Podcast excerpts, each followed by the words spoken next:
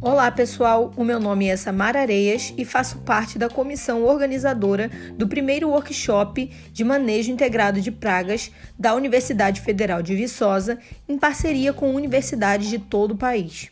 Sejam bem-vindos à série de podcasts do nosso evento.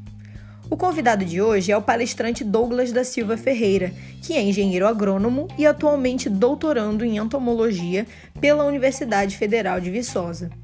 O convidado falará um pouco para nós sobre o uso de atraentes, repelentes e desalojantes no manejo integrado de pragas, que será o tema de uma das palestras ministradas no evento. Fique à vontade, Douglas. Eu sou Douglas Ferreira, doutorando em entomologia pela UFV. Irei falar sobre atraente, repelente e desalojante no manejo integrado de pragas.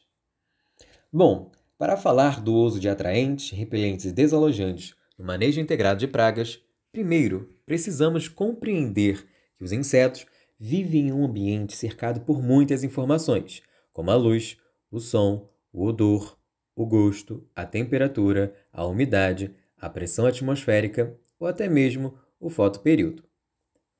E todas essas informações estão dentro da estrutura de comunicação dos insetos, e de certa forma Grande parte dessa comunicação se dá através do uso de semioquímicos, que em sua tradução literal seriam os sinais químicos.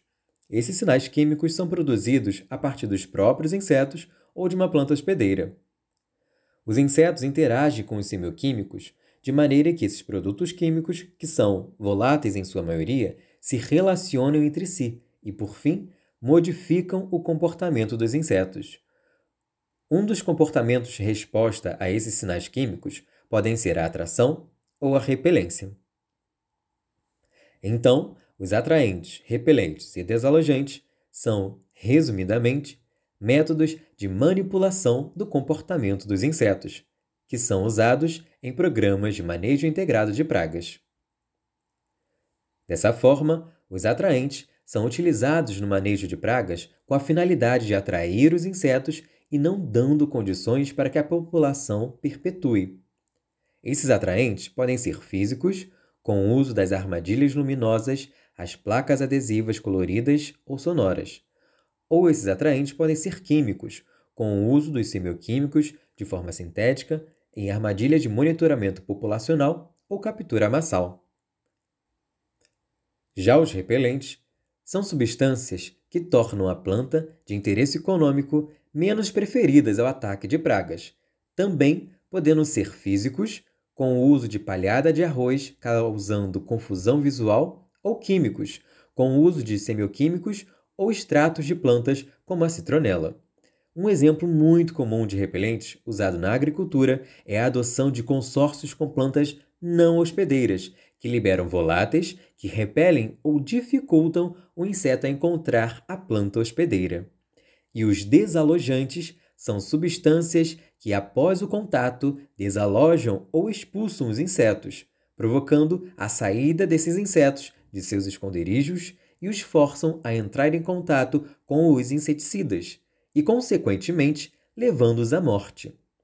A adoção desses métodos comportamentais no manejo integrado de pragas, como o uso dos semioquímicos, é uma das alternativas que podem promover a redução do uso de inseticidas, a diminuição dos custos de produção e um menor impacto ao meio ambiente.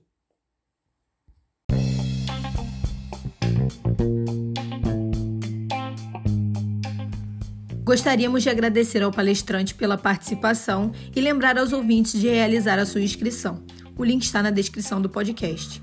A palestra sobre o tema de hoje será ministrada no dia 19 de novembro, a partir das 19 horas, pelo horário de Brasília. Não percam!